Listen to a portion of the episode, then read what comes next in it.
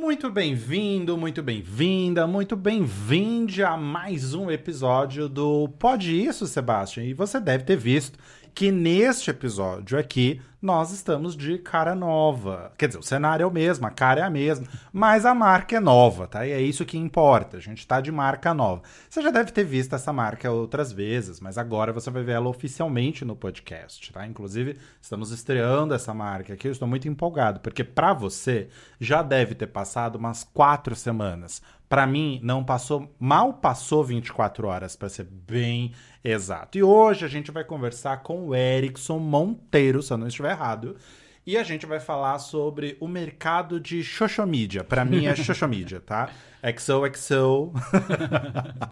muito bom. A gente vai falar aí, fazer umas pequenas provocações. Eu não vou dar um tema muito específico, porque na verdade hoje ele realmente é um convidado do tipo entrevista. Eu vou sair perguntando e provocando para saber qual é a opinião do especialista, de um dos especialistas do mercado e um que já tem uma baita de uma história, né não?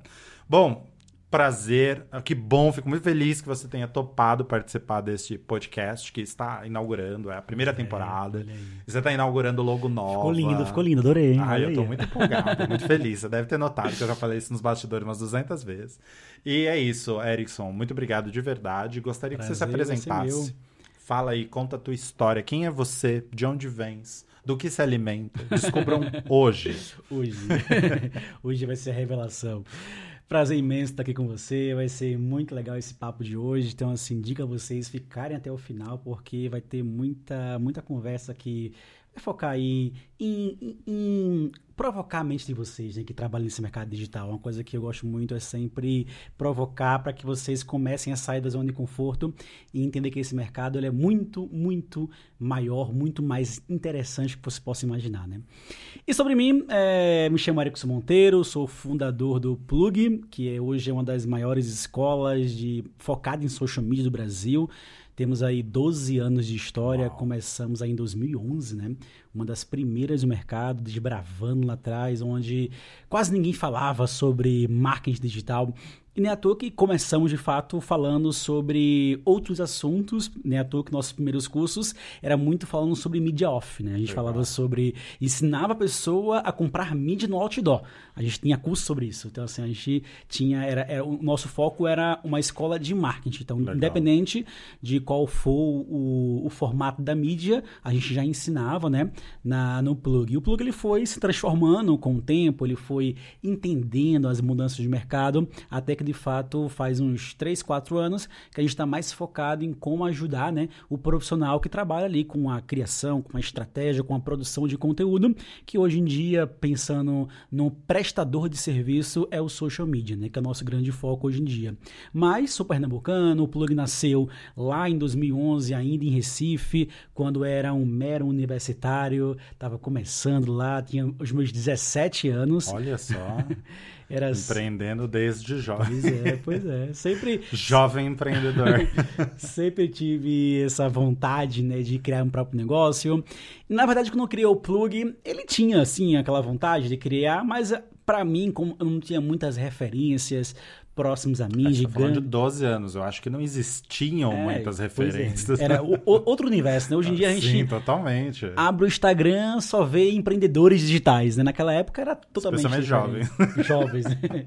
Naquela época era bem diferente. Então eu tinha, eu criei o plug muito mais pensando em ser um impulsionador da minha marca pessoal para eu conseguir oportunidades de emprego em grandes agências. Olha só que da Esse foi o, o, a vertente inicial e deu certo cada vez mais que o plug ganha mais visibilidade, eu ia recebendo ofertas melhores de emprego em agências melhores como social media e eu ia evoluindo de cargo, mudando de agência, até que eu fiquei quatro anos ali como CLT de agência nos primeiros, meus primórdios ali na parte de produção de conteúdo para social media. No finalzinho comecei também a trabalhar com tráfego pago, mas a minha maior parte do tempo em agências foi como social media.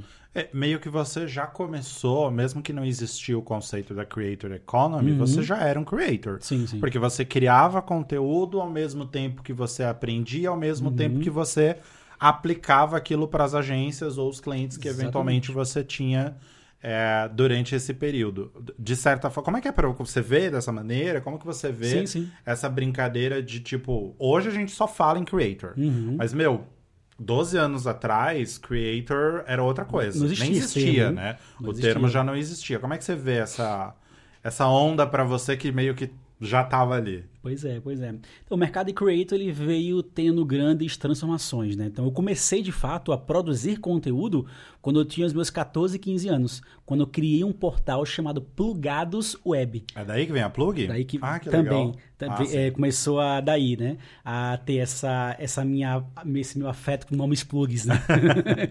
então lançamos, lancei o Plugados Web, eu era um adolescente, morava no interior de Pernambuco e montei, eu comecei a estudar sobre desenvolvimento de sites. Aí, como naquela época a única forma de você criar um site era sabendo mexer em HTML, eu desde moleque comecei a, a ver cursos online. Na- naquele tempo, o curso online ele era entregue em DVDs. Você comprava os DVDs, assistia os cursos online, aí eu comecei a estudar HTML, Photoshop, então montei um portal, um portal meu tinha, falava de Justin Bieber, falava sobre o Fiuk, essa é um bem tinha assim o portal.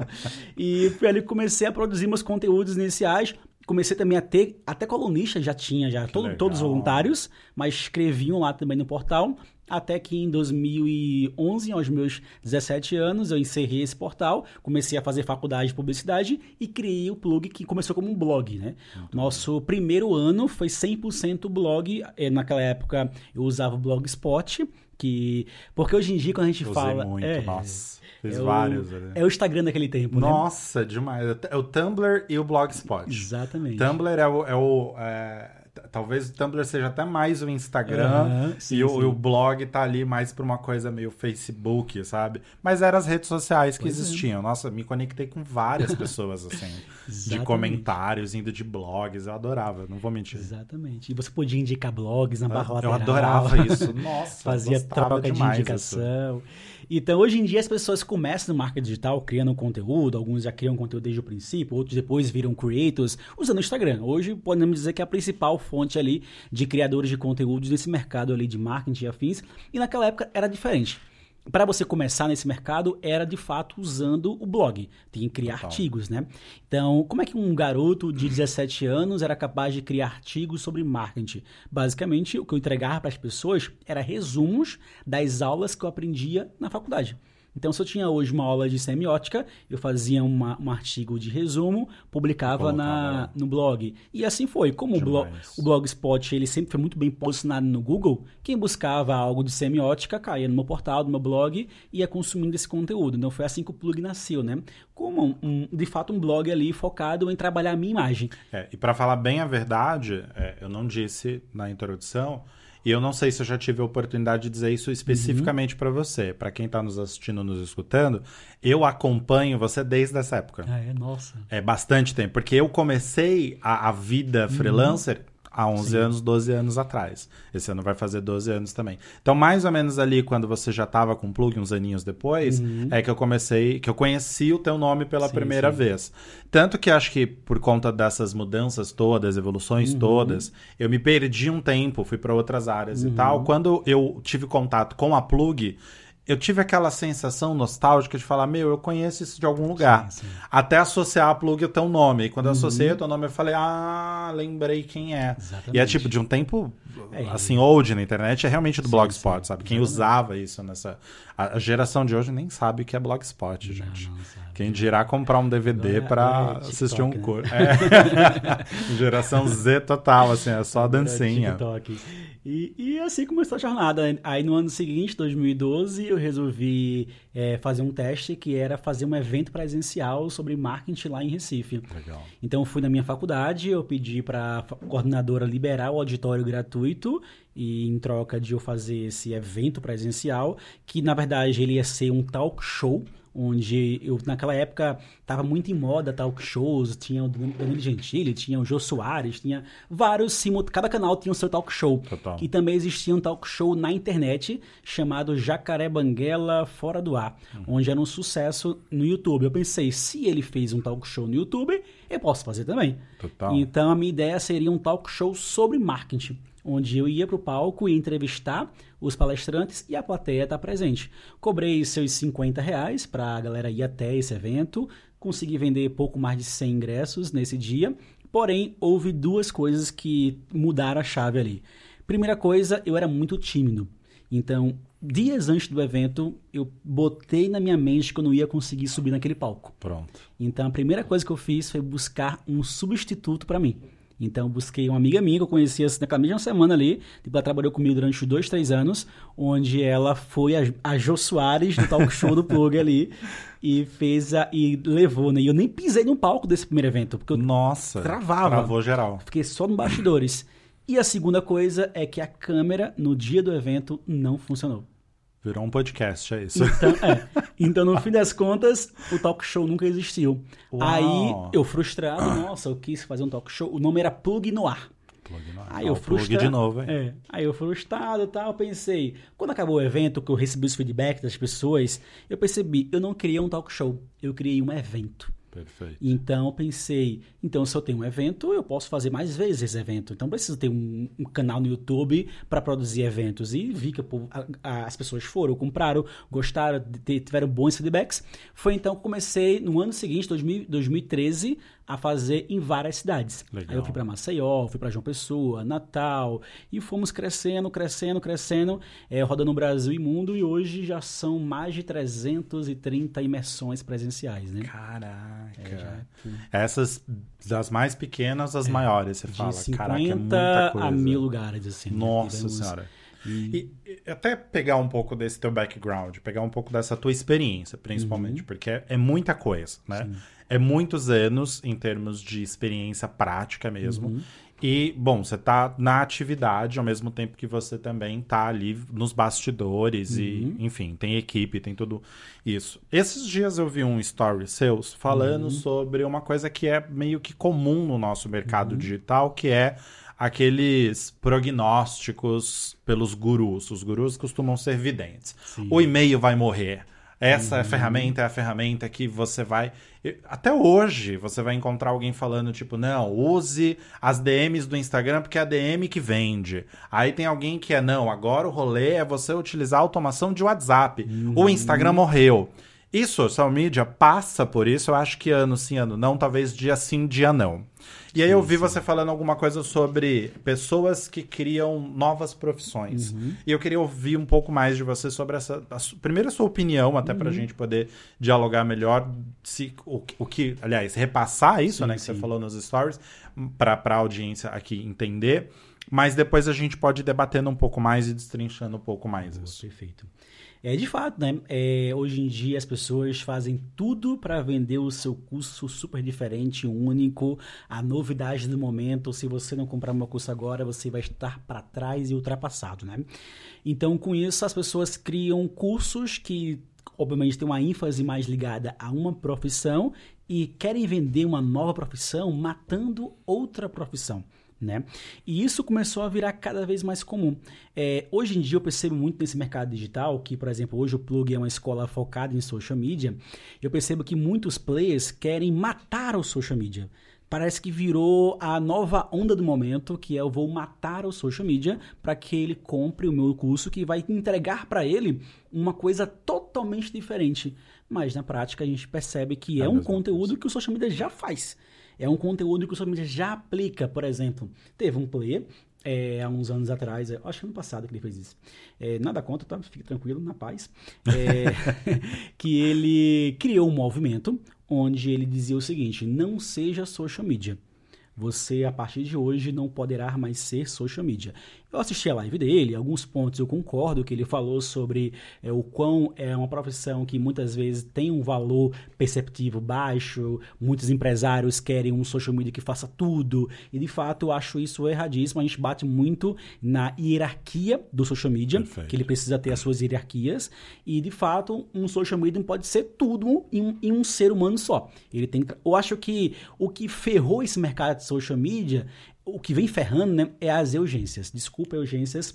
Para começar, o okay. Me senti pessoalmente ofendido na brincadeira, porque pra, temos pra, equipe. Para começar, ok. Para começar, você pode ah. sim começar com uma urgência. Mas a questão é, você vira uma urgência, aí passa cinco anos de profissões e ainda é uma urgência. Você é design, você é copy, você é, é o cara que posta, cria estratégia. Resultado... Muito raramente você vai fazer isso muito bem em todas é, essas é. pontas. Por né? isso muito que é, para você de fato ter um negócio bom, lucrativo e vai crescer, tem que delegar funções, né? Total. Então, baseado em alguns pontos que o mercado, né, foi estabele estabelecendo sobre o mercado de social media, veio um play e fala não seja social media, seja estrategista de conteúdo, né? E aí eu fiquei. o que é? Eu jurava que ele ia dar uma profissão bem diferente, né, tal. Aí eu me questionei, mas que danado faz um social media? Se ele não cria estratégia, ele é um social media ruim. Então, seria muito mais interessante ele vender, a partir de hoje, não seja mais um social media postador, e sim um social Ok, media estrategista. Não seja um criador de post. É. É. eu vejo muito desses conteúdos com vários outros players, inclusive já tive clientes, inclusive. Uhum. É, tive uma cliente que acho que. Ai, não lembro o nome dela agora.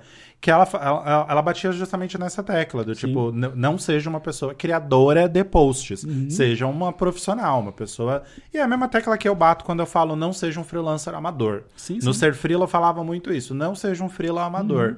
Porque, óbvio, freelancer já tem esse estigma da urgência, Uhum. ele vai ter o estigma de querer fazer tudo ao invés de profissionalizar, se especializar, ou criar pelo menos algum diferencial de mercado, e isso vai fazer com que ele tenha um serviço ruim. Então, não seja um freelancer amador, seja um freelancer profissional. Mas é diferente de quando você fala, olha, não seja um, um social media ruim, seja um social media profissional, de quando você diz, ai, social media morreu. Sim, sim. Se você quer ganhar dinheiro, você tem que ser um estrategista digital. E aí você fala, mas o estrategista digital vai fazer o quê? Você vai ler a lista do- das ações dele. Exatamente. Cria a estratégia de conteúdo. Aí você fica, ah, velho, você tá de sacanagem Mas comigo. sabe qual é o pior disso tudo? É que as pessoas vendem para você ser um estrategista de conteúdo, mas não explica o que é de fato isso. Porque muita gente que bota, bate no peito e fala: Não, não sou social media, eu sou estrategista de conteúdo. Como essa se pessoa, fosse um problema. Não, essa pessoa nunca desenvolveu uma estratégia de conteúdo para um blog,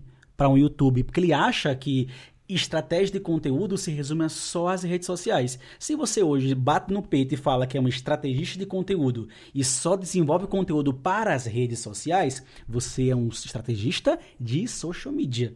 Porque conteúdo é muito além de redes sociais. Quando o cara trabalha conteúdo mais geral, ele faz blog, ele faz YouTube, ele desenvolve conteúdos para o, você é um player, você quer desenvolver um conteúdo para meios, vamos dizer, meios mais midiáticos, eu vou também te ajudar a desenvolver um conteúdo, é muito maior do que só Até relações públicas, né? Pois ele é, pode é. desenvolver ali, ele trabalha ter com uma parceria com uma, com uma assessoria, entender que tem um canal diferente. Uhum. É, então, são canais, né? Você tem que entender que existem canais.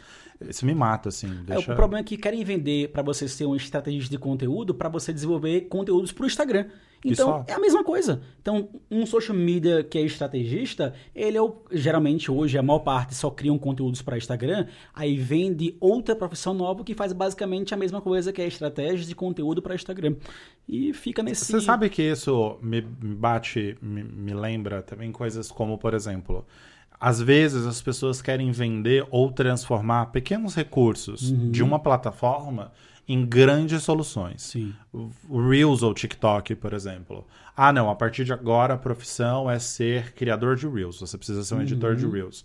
Não é editor de vídeos, editor de Reels. Pra Uhum. mim bate na mesma tecla. Ah, não, porque a profissão do futuro agora é você aprender a fazer filtros. Sim. E Isso também teve uma onda, acho que ano retrasado, um pouco antes ou durante a pandemia, não tenho certeza. Teve uma onda de gente ensinando você a se tornar especialista de filtros. Como se filtros fosse tudo que você precisa. E eu entendo que é um serviço legal para você colocar num portfólio de serviço. Não você. Não, porque agora eu sou especialista num único recurso da ferramenta. Sim, sim. E é isso. Aí amanhã, se a ferramenta muda, como é que você vê essa, Sim, essas questões? Eu- é sempre que lança uma nova ferramenta, uma nova rede social, sempre surge os experts, né? na- nas ferramentas em específico. E assim, você pode sim querer estudar sobre o Reels e dominar um pouco dos recursos que o Reels tem, mas você é, não pode é, é, matar profissões para substituir baseado em recursos. Por exemplo, é, sempre surge ferramentas da moda Reels, é, inclusive, esse ano eu já percebo uma grande mudança que o Reels já não tá tão assim alta como foi aos dois anos atrás, né? Que começou a só falar de Reels. Hoje em dia, a gente percebeu que qualquer conteúdo ali, qualquer formato pode engajar se ele for bom. Então, se um carrossel for bom, ele vai engajar. Se uma imagem for boa, ele vai engajar. Não é só o Reels que quer fazer aquele post engajar, né? Então, hoje a gente percebeu que é tudo mais nivelado ali. É só Legal. o foco mesmo é no conteúdo ser bom. Então, as pessoas se especializam em Reels, mas assim, se você for querer realmente se especializar em Reels, você vai, obviamente, é, conseguir clientes para trabalhar esse tipo de recurso, mas vai limitar muita coisa, né? Porque se daqui a um tempo, de repente, o Instagram perceber que o Reels não é mais tão relevante, você perde a tua teu principal negócio. Por isso que eu falo que o principal recurso. Você centralizou é, tudo ali, né? O principal recurso para você conseguir ser bom nesse mercado de social media é você não se especializar diretamente em recursos das redes sociais. Perfeito. É você entender sobre estratégia de conteúdo. Porque assim, a maioria dos social medias, a maioria, tá? Desculpa, vai doer seu coração. Mas a maioria deles não querem estudar a parte essencial para criar conteúdo, que é comportamento, que é entender a audiência, jornada do consumidor, é entender qual que é o objetivo de fato daquele conteúdo, por que eu estou criando aquele post post. E não é, você, a partir de agora, vou só fazer Reels, porque me disseram que o Reels é o melhor formato. Não, mas eu vi de fulano que se eu fizer um carrossel de 10 imagens com storytelling, eu vou vender muito. Não é um ponto A, ponto B ou ponto C. Não são fórmulas, é, né? é você juntar o que tem de, o que o Instagram tem de melhor e você mesclar aquilo em uma estratégia e criar objetivos baseados em cada formato e conteúdo. E testar, né? Pois Validar, é. né? Porque cada público, cada nicho, cada cliente, cada pessoa que você vai atender vai ter, por mais é, coisas que são já parecidas, tem suas próprias nuances. Sim, sim. Eu vou dar um exemplo até, por exemplo, meu mesmo. O carrossel sempre funcionou muito bem para mim. Ainda hoje ele funciona muito bem quando o conteúdo é bom. Uhum, eu ainda uso mais carrossel do que eu uso Reels, uhum. por exemplo. Mas eu entrei na onda de vamos sim, fazer Reels quando eu descobri um formato que o Reels me era satisfatório, porque uhum. a coisa que eu mais detesto é aquele Reels da pessoa usando um áudio da moda. Uhum. Duas coisas. VJ de Reels é uma coisa que eu detesto. Sim. Eu tô ali navegando no Instagram e vem a pessoa. Áudio em áudio. Usa esse áudio para viralizar. Nossa, já me dá um ranço dessa pessoa imediata. Dói. Atenção, você que está me ouvindo, tá? Você que está me assistindo. Se você faz isso, saiba que eu tenho ranço de você fazer isso. Eu entendo que você talvez esteja indo para essa onda uhum. do não, eu preciso fazer alguma coisa para gerar conteúdo e isso uhum. acaba sendo um tipo de conteúdo, mas vai ficando maçante. E o VJ é uma coisa que eu detesto, sim, o sim. VJ de Reels. E outra coisa que eu não gostava era, o Reels tem que ser dancinha, tem que ser uhum. musiquinha, tem que ser performance. E como eu detestava quando a pessoa tinha lá uma página de de empreendedorismo, tá uhum. falando sobre negócio, aí ela quer entrar na onda do Reels, aí ela bota uma musiquinha e ela bota aquelas musiquinhas com pausas e fica isto, uhum. aquilo, aquilo ali, e aquilo lá eu fico, mano, ai que vergonha alheia, que vergonha alheia. Eu fiz um Reels assim. Por que, que eu fiz um Reels assim? Eu queria fazer uma graça e eu não lembro o que, que é agora, mas eu fiz um Reels assim. E eu terminei aquilo ali, mas tão constrangido de ter feito. Eu sim, falei, mano, sim. isso não é para mim. Isso não é o meu é, formato, sabe? Sabe, sabe qual é uma questão que eu vejo muito assim, formatos virais, né? É que as pessoas querem ser muito famosas. É. Elas querem ter muitos likes, muitos compartilhamentos e uma audiência gigantesca, né? Então, eu contratei uma pessoa no plug para ser a, a, criadora do Reels, uma Reels Makers, onde basicamente a função dela era criar os Reels, apontando, não sei o que, tal, tal. E adivinha só, era recorde de engajamento. Funcionou. O plug engajava pra caramba, mas nossas vendas começaram a cair. Ou seja. Porque a gente começou a atrair um público muito frio, um público de uma bolha que, tipo assim, entrava porque, de fato, batia um milhão de views, os Reels, batia um milhão, a gente tinha um engajamento muito alto, em média 5 mil likes por publicação, Uau. porque. E eram os Reels bem virais, bem bobinho, assim, apontava tal, pegava um, um áudio viral da, do momento e como não tinha cara para fazer isso, não, não me sentia bem fazendo isso, eu trouxe uma pessoa, uma mulher tal, que ela tinha um perfil similar à nossa persona para gerar uma conexão e deu muito certo o engajamento.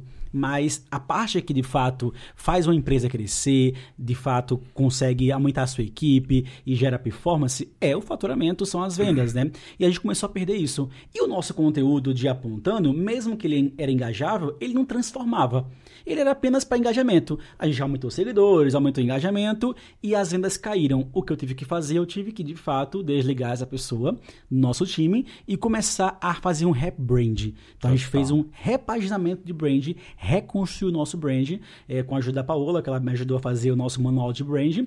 Então ela fez toda a repaginação do plug para que a gente posicionasse como uma escola de fato uma escola que ensina social medias a construir seus próprios negócios. Perfeito. E adivinha só, os nossos conteúdos ficaram mais densos, mais profundos e nosso engajamento caiu. caiu. Mas as vendas Aumentaram. deram um boom gigantesco. Isso é incrível, isso é sensacional. Ser Frila passou por um período de desengajamento total. Hum. E aí agora com o Mago, eu resolvi retestar uma série de coisas, né? Coisas que funcionavam ou não funcionavam no Ser Freela, a gente trouxe para cá.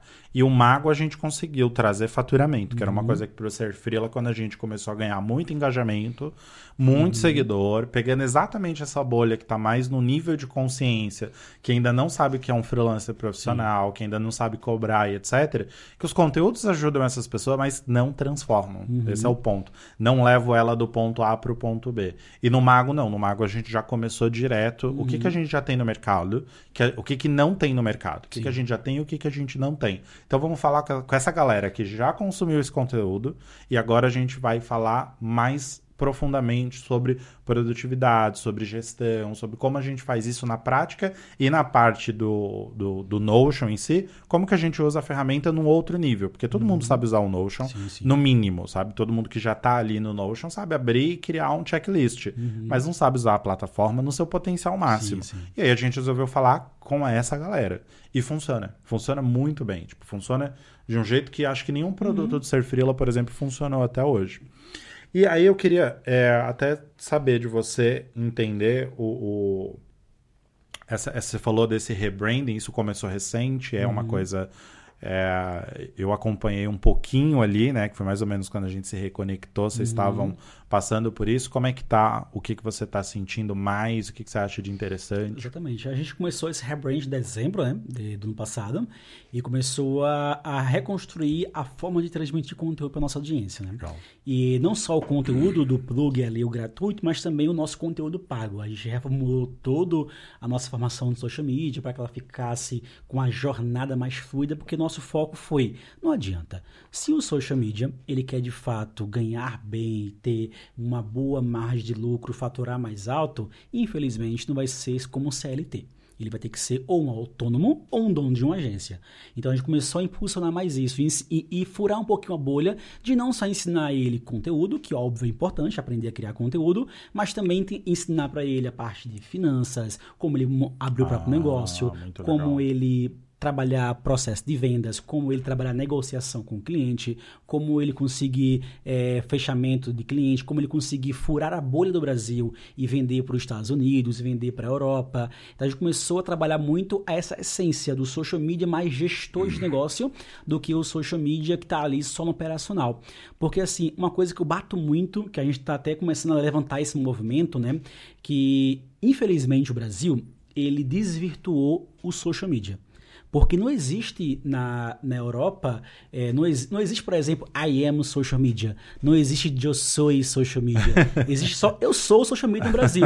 O brasileiro transformou o mercado em uma profissão. Total. Então, por isso que eu já, já viajo, viajo muito o mundo e eu sempre gosto de quando eu viajo o mundo, não só conhecer a cidade, mas também entender o mercado local.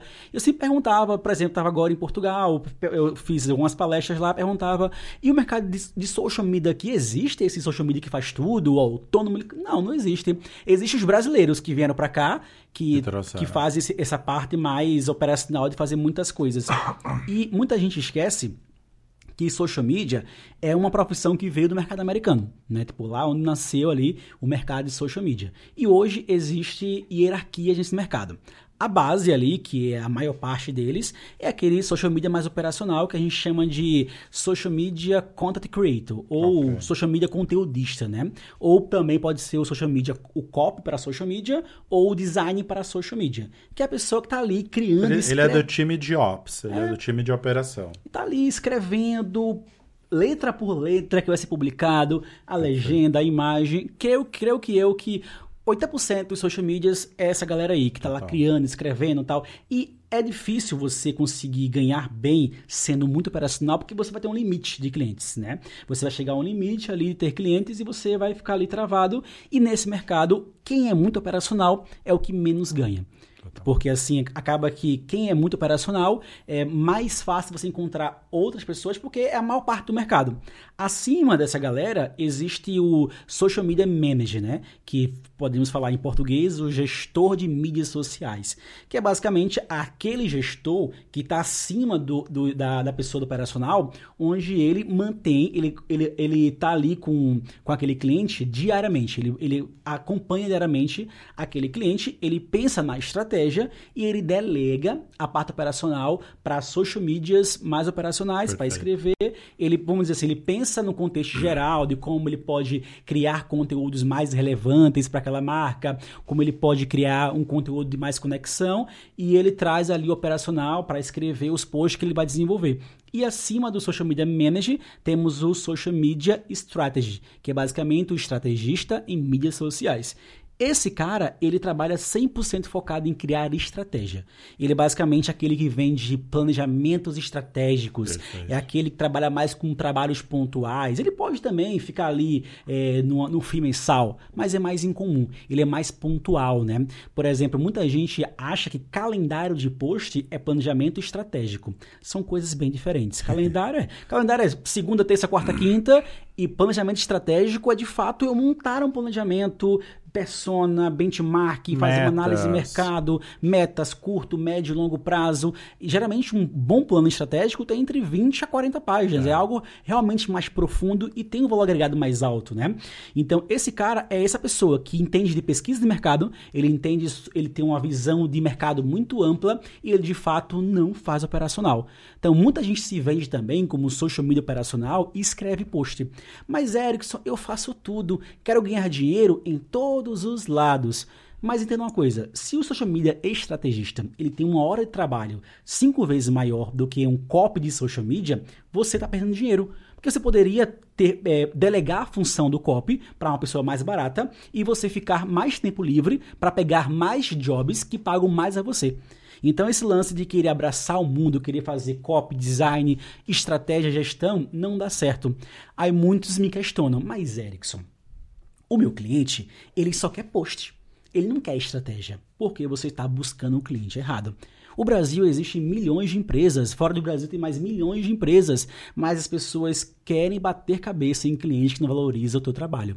E uma coisa importante também, que às vezes muita gente esquece desse mercado de social media, é que as pessoas não têm um processo de venda, não sabem ir atrás de clientes e basicamente elas só querem buscar clientes da sua região porque é mais cômodo. Isso né? é uma coisa que eu nunca entendi, mesmo na área do uhum. freelancer como geral. A maior parte do meu público freelancer são da área do marketing. Uhum. Então até por isso, inclusive, que esse papo para mim faz super sentido, sabe? A galera precisa reouvir isso. E precisa ouvir isso além de mim, sabe? Porque senão uhum. a gente uhum. fica batendo na mesma tecla. Mas, desde quando eu falo com freelancer, a primeira coisa que eu percebi quando eu comecei a falar com profissionais, além da minha bolha uhum. básica ali de, de, de, profissionais, foi entender que as pessoas estavam. Elas vinham com essa pergunta: como que eu vou oferecer determinado X serviço se só tem o Zé da padaria? Aí eu fico assim: Zé da padaria? Pois é. Mas como assim Zé da padaria? Uhum. Gente, eu não tenho. Hoje, talvez eu tenha clientes em São Paulo. Talvez, uhum. eu nem sim, sei. Sim. Eu nunca tive um cliente que era, sei lá, uma loja de sapato. Pois eu é, tive um, tive um que era um site. Foi o primeiro é, como, dos clientes que eu fiz da tá vida. Começando, beleza. Tudo bem, até cobra, mais rápido. Cobra né? mais barato, pega ali os mais acessíveis. Não, e, e é, é, contato. Você vai ali, você vê um, um bar, você vê ali uma barbearia, você vê ali, uhum. sei lá, uma loja de esquina que vai ser super porta de entrada para você. Mas quando você começa realmente, e aí você tá ali um ano, dois anos uhum. de profissão, ganhando aquela mincharia, e aí você fala assim: ah, mas como é que eu faço? É uhum. É porque não tem, o pessoal aqui da região. É. Aqui da região? Você tá na internet. É, Pelo amor de Deus, você tá na internet aqui da região. O que, que tem a sua região? O mundo é a sua região. Uhum. Pois é. Quando a gente fala de social media. Isso é uma coisa que nunca. Sempre, sempre, se sempre tem. E sempre vem alguém Uhum. Sim, sim. perguntar assim. Eu fico, Isso gente, é não. muito comum. Saiam, E saiam disso. analisar o passado, anos 90, anos 2000, é, para uma, uma empresa investir em marketing, ela tinha o quê? Ela tinha a TV, a revista, o jornal, e era algo muito caro. Marketing tradicional. Então, poucas empresas, de fato, tinham dinheiro para investir em marketing e conseguir ter ali um boom de visibilidade.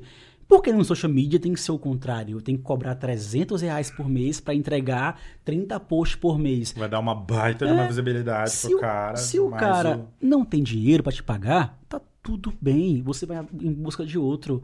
Você não pode é ter medo, ter medo de não. Porque muita gente recebe primeiro não. Sei lá, cobra 1.500 reais por mês, que é um valor ok ali. Cobra 1.500 reais, vem o primeiro cliente, tá muito caro. Aí ele, poxa, tô caro, né? Vou abaixar. Segundo cliente, tá muito caro. Ele, poxa, tô caro. Terceiro cliente, tá caro. Aí o próximo ele cobra mil.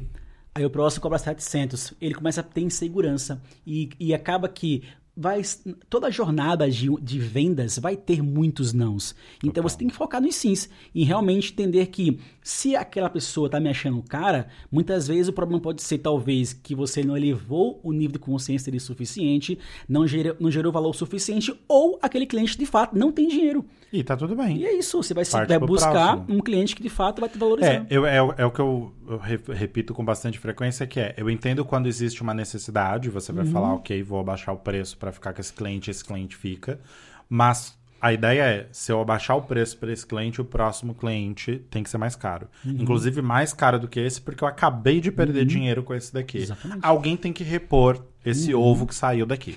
Alguém vai ter que repor essa cesta. Eu gosto de pensar assim, porque principalmente para quem está começando em alguns contextos sociais mais baixos, né? É, vai entender o, o caminho freelancer, o caminho autônomo, o caminho de social media como uma porta de entrada Uhum. Para começar a ganhar dinheiro. Algumas pessoas, inclusive, marginalizadas. Uhum. Né? Muitas pessoas marginalizadas acabam indo pro, pro meio autônomo porque o Sim, sim. mercado não, não dá espaço. E para essas pessoas, vai ser inevitável ela negociar num valor porque ela precisa entrar. Uhum. Entrou, beleza. O próximo cliente é o dobro daquele que você cobrou. Ah, mas eu não. É, eu tô com medo. Uhum. Faz dois mil. Fala, é dois mil. Sim. Espera, presta atenção. Entende o que, que ele tá. O que, que ele vai te falar? Ah, é muito caro. Tá, qual é o seu orçamento? Ah, é mil. Então não, não vai rolar, amigo. É isso, é dois mil. Eu não vou te fazer um, um, um- preço mais baixo que isso. Ah, eu tenho 1.800. Opa, será que dá pra eu negociar? Será Pois que é. esses 200 eu posso jogar pra frente? Uma coisa engraçada que me lembrou agora falando sobre isso é. Esses dias, acho que mais de uma vez, eu, eu vi alguém reclamando sobre esse acontecimento com o Uber, quando você vai fazer uma corrida, aí a corrida dá um valor maior do que o que estava no início, e aí você tem um valor X, ele cobra aquele valor X, por exemplo, se é em dinheiro, e aquele valor restante ele joga para próxima corrida. É, e aí agora eu tava falando desse negócio de Uhum. você jogar pro próximo cliente, lembrei desse negócio do, do Uber. A Uber faz isso. Se você não consegue pagar aqui Uhum. Sim. agora, ela vai jogar pro próximo, pra próxima Exatamente. corrida. Então, em algum momento, você vai ter que pagar. Faz o inverso, joga Uhum. você o valor pro próximo cliente. Então, você cobrou 1.500 agora, cobra 2.000 no próximo. Porque você abaixou. Uhum. Ah, o meu preço é 1.500. Aí eu fiz 1.200. Ok, então o próximo é 1.800 Sim. sem, sem choro. E vai indo atrás até um cliente aparecer. Porque vai. Tem é, cliente que vai é. pagar. Vai ter cliente que vai pagar. Você também falou uma coisa que eu achei importante, quero ressaltar, que é a questão do. É, não dá pra você ganhar mais dinheiro ficando só no operacional. Isso é Sim, impossível. Isso foi uma das coisas que eu aprendi muito rápido e é por isso que eu adoro delegar. Uhum. Eu adoro delegar. Tem uma coisa que é, eu aprendo aquilo, eu descubro como eu Exatamente. posso compartilhar aquilo com alguém, ensino outras pessoas e delego o próximo. Vamos Uhum. pro próximo passo. Uma que eu detesto ficar na mesma coisa por muito Sim, sim. tempo. Qualquer qualquer coisa assim, tipo, ah, eu vou fazer isso daqui o resto da minha vida, já Uhum. já me perde na motivação total. Tipo, não, não tem nada no mundo que eu possa falar não. É isso que eu quero fazer o resto da minha vida. Ganhar dinheiro, talvez. Uhum. Eu gostaria de ganhar mais dinheiro. É isso que eu quero fazer o resto da minha vida. É muito assim que eu vejo que pra é, existe uma jornada. Então, assim, se você, você pode começar, de fato, no operacional, eu comecei assim, você começou assim, ali fazendo operacional, a parte braçal, e aquilo vai me ajudar a minha mente desenvolver. E além, se eu quero ser mais estratégico, eu preciso expandir minha mente, estudar mais, Total. preciso investir mais em estudos, preciso ler mais livros, preciso, é, de fato, a, aumentar meu repertório. Então, se eu quero elevar de nível, preciso também trabalhar em mim mesmo para eu elevar de nível, elevar de, de conhecimento. E aos poucos eu vou começando a delegar algumas coisas no meu negócio. Eu não falo que você que é autônomo precisa de um dia para a noite montar uma agência com três funcionários. E nem vai conseguir. É. Se você fizer isso, você quebra. Pois você pegar um freelancer ali, você não é freelancer? Pega um parceiro, um freelancer para fazer o trabalho ali mais de, de copy. Por exemplo, eu contrato muito copy é, de freelancer, eu contrato muito design freelancer. Eu tenho algum job para entregar, eu contrato o, o, o copy freelancer, ele vai lá, desenvolve a pauta, me passa um valor X por post, eu passo para ele o brief, ele desenvolve, escreve e tá pronto. Hum. O design é a mesma coisa, ao invés de eu estar lá passando horas e horas escrevendo e perdendo um tempo que eu poderia estar dedicando a um job com um valor agregado maior, que pode ser a parte estratégica, para de fato o cliente ter bons resultados e te manter com você por mais tempo. Total, total. É, não pode é, eu querer fazer tudo, entregar um trabalho meia boca e o cliente cancelar em dois meses. É, e você vai ter vários outros problemas uhum. até de saúde mental, porque já é complicado Exatamente. você empreender no Brasil. Né? É um Principalmente sem ser filho de herdeiro, porque empreender sendo filho de herdeiro tá ótimo. Né? Agora, empreender de maneira geral já é um negócio muito já complexo. É um eu, eu, passo por altos e baixos, todo mundo passa por altos sim, e baixos. Sim. E aí, se você começa a pegar só cliente ruim, só cliente que paga pouco, só cliente que porque você precisa uhum. e você não vai para um próximo nível, para um próximo cliente, vai chegar uma hora que você não vai é. ter saúde mental nem para uma coisa nem para outra. E não uhum. tem como. E, e, saúde mental, por mais que seja um problema social, dentro do capitalismo só se resolve de maneira individual. Pelo menos dentro da, da, da ótica capitalista, não uhum. tem o que fazer. A gente vive no mundo capitalista, a gente vive dentro dessa. Esse, exatamente essa jornada. Se eu quiser ganhar mais dinheiro, eu vou ter que fazer alguma coisa uhum. a mais. Sim, sim. É, nem que seja no, no aspecto teórico da uhum. coisa, sabe? Aprender mais para poder fazer uma parte que é uma outra parte do serviço que precisa ser uhum. feito. É Tá muito bom, eu, mas eu queria muito fazer uma pergunta para você aí. que não tem a ver com o que a gente está falando agora, tá mas você até mencionou que você falou que você viaja o mundo. Eu lembrei que uhum. parte da tua história tem a ver com o nomandismo digital. Exatamente. Desmistifica isso pra gente. Muita gente me perguntou já no passado é, sobre para eu falar sobre nomandismo. Eu não sou nômade, eu uhum. até me uhum. mudo bastante, com bastante uhum. frequência. Tô mais pra cigano do que nômade, sabe? A gente leva a tralha, vai para um outro canto, leva a tralha, vai pro próximo e assim sucessivamente. Mas você e a Paola, não sei se a Paola também, mas eu sei também. que vocês viajam bastante, estão sempre uhum. em outros lugares. Me conta um pouco, desmistifica isso pra gente. Boa, boa. É, de fato, existe muita, muito muito mistério, né? Ah, mas Erickson, nômade, é, não consigo, amo rotina, amo minha casa, amo Você está envolvido com criptomoedas? eu amo, eu amo fazer as mesmas coisas e tal. Eu falei, tudo bem, tá tudo certo. De fato, nômade, nômade não é um perfil de vida para qualquer pessoa. Você tem que estar disposto, de fato, a gostar de mudanças, né? É. E como é que é a minha vida nômade, né? Como é que é? Como é que é um nômade? O que as, pessoas, é, as pessoas quando viajam, o que elas fazem? Elas só têm 30 dias de férias no ano. Elas pegam esses 30 dias, vão para algum destino paradisíaco, super turístico. Elas têm, sei lá, poucos dias de folga. Ela acorda às 6 da manhã e vai dormir 9 da noite. E ela fica até 9 da noite turistando naquele dia intenso durante uma semana. Aí quando chega em casa, ela fala: viajar é bom, mas voltar para casa é melhor. Óbvio, a pessoa passou uma semana intensa vivendo como se fosse o último dia da vida dela. Já que é nômade, é um pouco diferente. Geralmente a gente fica um mês no lugar. Por exemplo, a gente estava na Polônia, Polônia é, na, em Varsóvia. Varsóvia, para você turistar, em um, dois dias está ótimo já. Mas a gente estava como morador. A gente tem uma rotina de morador de comer em casa, comer fora, ir na academia. A gente hoje usa o WeWork como co-work que existe em várias partes do mundo. Então a gente trabalhava todos os dias, ia trabalhar lá das 10 da manhã, sei lá, às 7 da noite. Então a gente tem uma rotina de trabalho como qualquer pessoa. Normal. Então, assim, não, não é. Porque existe muito mistério que nômade é aquele cara que trabalha de notebook na praia e é isso, vida, paz. Também existe essa pessoa, mas eu sou uma pessoa que quero ter um negócio maior, grande, eu quero ter um negócio cada vez mais globalizado. Então, eu quero trabalhar. Então, mesmo como nômade, eu construo minha rotina de treinos, de comidas, fora, em casa. Eu gosto de, é, de trabalhar, então eu vou para os escritórios no, no WeWork em vários países do mundo, que é um co-work. Quando eu vou para uma cidade que não tem WeWork, eu uso alguma cafeteria, eu uso algum co-work gratuito, e eu vou usando e a minha rotina fica normal. Mas, Erickson, Nomad é coisa de milionário. Então, eu É, nunca... Isso é um dos pensamentos. Inclusive, eu vou dizer aqui que eu, eu sempre fico assim, gente, será que eu tenho essa, essa coisa, essa Isso, coisa chamada dinheiro? E aí vem, de fato, essa, essa- esse grande questionamento, né?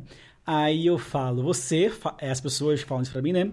Aí geralmente eu já, já dei algumas aulas sobre isso, eu pergunto, quem aqui na plateia mora no Rio de Janeiro, São Paulo, BH, Brasília, Porto Alegre, Floripa? Levanta a mão, todo mundo... São cidades caras. Aí eu pergunto, a geralmente é a maioria do, do, do público. Aí eu pergunto, se vocês moram nessa cidade, saibam que essas cidades são mais caras do que 38 mil grandes cidades do mundo. Uau. Então, o Brasil é um país caro. né? E existem mais de 130 países mais baratos do que o Brasil. Então, por exemplo, tá em Varsóvia agora, na Polônia, lugar lindo, segurança máxima, é. Europa, vibes incrível e é mais barato do que a boa parte das capitais brasileiras. Porto, tava agora em Porto agora, lindo demais, é, qualidade de vida incrível. Ah, Erickson, mas se- é, se eu, quero, eu quero economizar um pouco mais, pega uma cidade próxima de Porto, que é mais barato ainda. Você vai estar a 20 minutos de metrô de Porto e, e é mais barato do que, do que morar em boa parte das cidades brasileiras. Uau. Tava na Tailândia agora, a gente ficou 40 dias na Tailândia, um- uma comida fora em um restaurante de luxo era 25, 30 reais.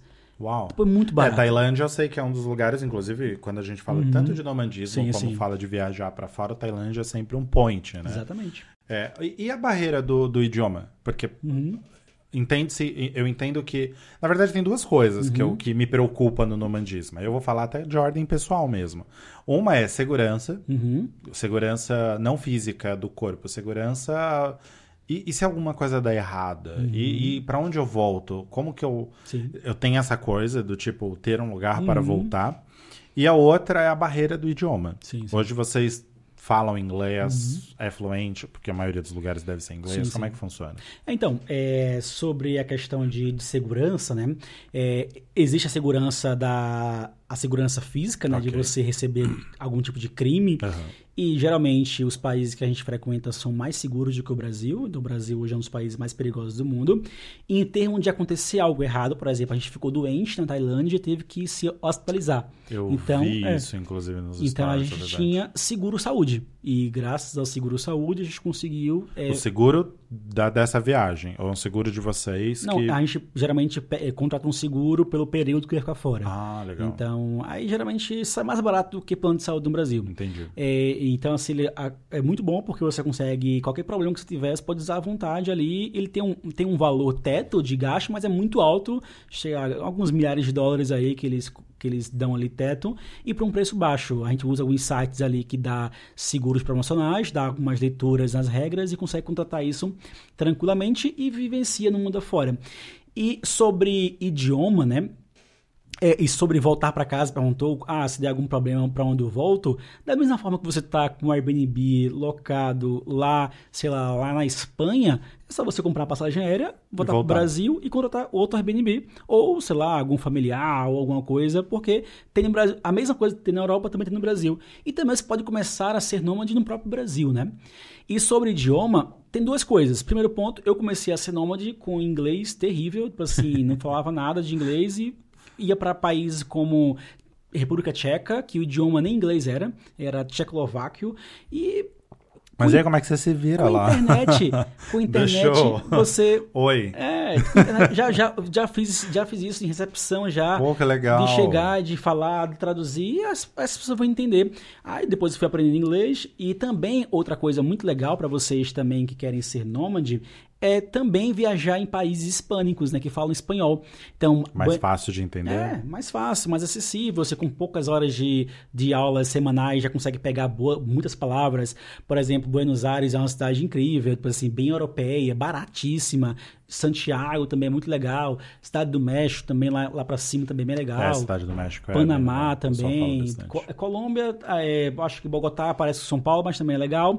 Peru também tem muita cultura pra você crescer ali para encontrar muito sobre os incas e assim vai. Então acaba que é Uruguai também aqui embaixo aqui tem também Uruguai que é um pouco mais parado, mas também dá pra, é uma vida mais tranquila. Então se você consegue tam, a Espanha também tem muitas cidades incríveis. Não é só Barcelona e Madrid que são É, caríssimas. o pessoal né? só vai na- É. nos points. É E igual são- e são Portugal, né? só existe Porto e, E Lisboa. e Lisboa. E é isso, acabou. É. E eu conheço um monte de gente que não mora nessas cidades, adora Portugal e Sim, sempre sim, fala sim. dessas pequenas cidades. Muito bom. E é isso, é diversificar, é você dar oportunidade, por exemplo, quando eu quero viajar para algum lugar, ah, Eric, mas é muito caro passagem aérea. Eu coloco lá na ferramenta de busca Uhum. a cidade que eu estou e quando eu quero ir embora e falo, me indique qualquer destino. Aí eu- ele vai me ordenar pelas passagens mais baratas. Olha então, ah, eu já fiz isso muitas vezes. Tava, tava em Cancún, é, fiquei lá um tempo em Cancún, aí eu pensei, ah, vou ter que ir embora semana que vem. Aí eu fui no- na, na busca, ele me sugeriu quais eram os países mais baratos para eu ir. Aí eu comprei uma passagem uma semana antes de Cancún para Guatemala e gastei 300 reais e fui. Uau. Aí lá a mesma coisa, de lá pra, pra Costa Rica, depois Bom, pra, no pra- final você acaba até conhecendo mais lugares, Exatamente. fazendo um destino maior. No Brasil já rodou? já todos os estados. Todos? Todos. Que da hora. Eu fui de, do Acre, Roraima, Rio Grande do Sul. Eu tenho muita vontade Todos de rodar o Brasil. É só incrível, tenho muita é incrível. preguiça. É. Nossa, tenho muita preguiça. Mudança é um negócio muito complicado pra mim. Quando eu era mais jovem, eu adorava a mudança. O- Vai passando os anos, É. Mas sim, sim, eu vou ficando menos menos suscetível a gostar de sair Sim, de um sim. lugar e ir pra outro. E aí você falou uma coisa das férias, que é, para mim é qualquer coisa, não é só férias. Uhum. É, eu vou, por exemplo, o RD quando era em Floripa. É, eu ia pro RD, ficava ali naqueles dias, trabalhava, ou só tinha um evento, dependendo se eu ia ficar só nos dias dos Uhum. eventos. E sempre eu queria estar de volta na minha caminha, Uhum, era minha sim, sim. casa, meu, meu rolê. Mas isso é mais agora, não era tão assim. Eu tô ficando mais velho, eu Mas tô é ficando normal. mais, mais eu, eu falo caseiro. que assim. é, Nômade é uma fase de vida. Um dia, de fato, eu vou parar, vou estacionar, vou talvez Vai construir, cansar. construir família, não sei, um dia eu vou parar. Deixa, deixa acontecer, né? É, o- eu comecei em 2019, né? Então temos aí. Ah, legal. Eu tenho quatro anos já, né? Geralmente falam que o nômade demora no máximo ali oito anos, seis a oito anos no máximo, né? Então, é é por isso que eu falo. Como minha profissão me permite trabalhar online, eu sou uma pessoa jovem ainda, acredito, acredito eu, meus 29 anos ali. Então, assim, eu tô, tô nesse momento aqui, minha namorada também é nômade, então a gente viaja, mas um dia vamos parar, a gente tá, já, já tá já planejando qual seria o lugar que vamos parar, e a gente vai parar, e, e como a gente... e- e quando eu falo parar, não é nunca mais viajar. Eu Não, é vou ter continuar. um, um canto ali que você vai Exatamente. falar, isso aqui é meu, Vou ficar ali mais meses e do a- que em outros lugares. é, no ano É. eu vou viajar e volto. Então, assim, por exemplo, a gente quer parar na Europa, né? Legal. Então, é, talvez Espanha ou Portugal, mas eu acho que vai ser mais Espanha. E quando eu parar lá na Europa, eu vou continuar viajando. Eu quero muito ir pra Índia, eu quero ir pro Japão, eu quero ir pra países da África. É, e você só vai fazer viagens talvez mais esporádicas, Isso, se isso. acontecer. E vou né? e volto, né? Vou É, e volto. Eu sou uma pessoa que me mudo muito, apesar Uhum. de não gostar de mudança. Eu não gosto do trâmite, mas eu Sim. Uhum. gosto dos novos ares. é, E aí é meio difícil porque eu fico sempre nessa viés, sabe? De tipo, eu quero me mudar, mas não quero passar pelo trâmite da mudança. Sim, sim. Mas eu me mudo bastante. Eu e meu marido, a gente se muda o tempo inteiro. Toda hora a gente tá num lugar diferente.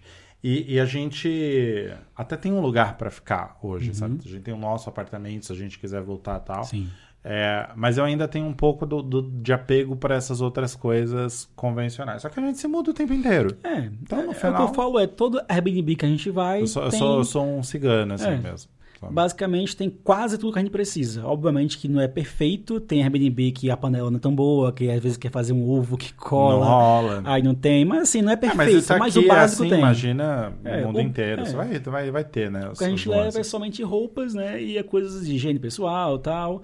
E, na, e no próprio Airbnb ele já é equipado com as coisas básicas, né, pra gente E o utilizar. computador, né? E o, notebook, computador, é isso. computador, câmeras e tal, e assim Essas vai. coisas todas. Bom, Erickson, de novo, queria te agradecer. A gente falou bastante coisa aqui, acho que ficou bem interessante Uhum. esse podcast.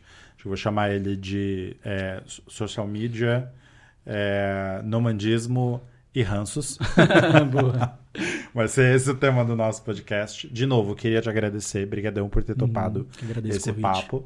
E conta como que a gente encontra suas redes sociais, que, que você, se tiver alguma, algum lançamento, alguma coisa que você esteja fazendo próximo, quiser falar também, fica à Perfeito, vontade. perfeito. Então, para quem quiser me encontrar, meu Instagram é Erickson Monteiro, ou da, do Plug, que é arroba Plugcitários, ou no, no, no YouTube, no Instagram, no TikTok, em qualquer lugar vai ser arroba Plugcitários ou arroba Erickson Monteiro. A gente faz bastante eventos presenciais com frequência. O nosso próximo evento vai ser em julho, então vá lá no nosso Instagram, talvez esse podcast foi antes ou depois do evento. Vai no Instagram e veja se ainda vai acontecer esse evento. Se não vai acontecer, olha qual vai ser o próximo e vai ser um prazer te receber para te ajudar a, de fato, acelerar a tua carreira nesse mercado de social media. Foi um prazer imenso. Prazer foi meu. Muito obrigado você que nos ouviu ou nos assistiu. Se você está nos ouvindo nas plataformas de áudio, saiba que a gente tem vídeos tanto no Spotify quanto no YouTube, tá? E no YouTube é só você ir lá no arroba sebastian.baltazar que você vai encontrar esse podcast ou digita lá, pode isso, Sebastian, que pode sim, tá bom? Isso você pode fazer. É, não esquece de seguir, classificar, colocar que você curtiu, ou não sei onde você está ouvindo isso. Pode ter classificações diferentes, pode ser estrelas, pode ser cinco pontinhos, pode ser um like. Qualquer coisa ajuda, porque a gente precisa desse tipo de coisa para gerar mais engajamento, tá bom? E se inscreve, segue o podcast, se inscreve no canal. Não é só podcast, a gente tem outros conteúdos que a gente faz por aqui. E a gente só tá começando o podcast, está só na sua primeira temporada. Se vocês curtirem isso daqui, a gente com certeza vai ter mais também. Então é isso. Até um próximo momento, até o próximo vídeo.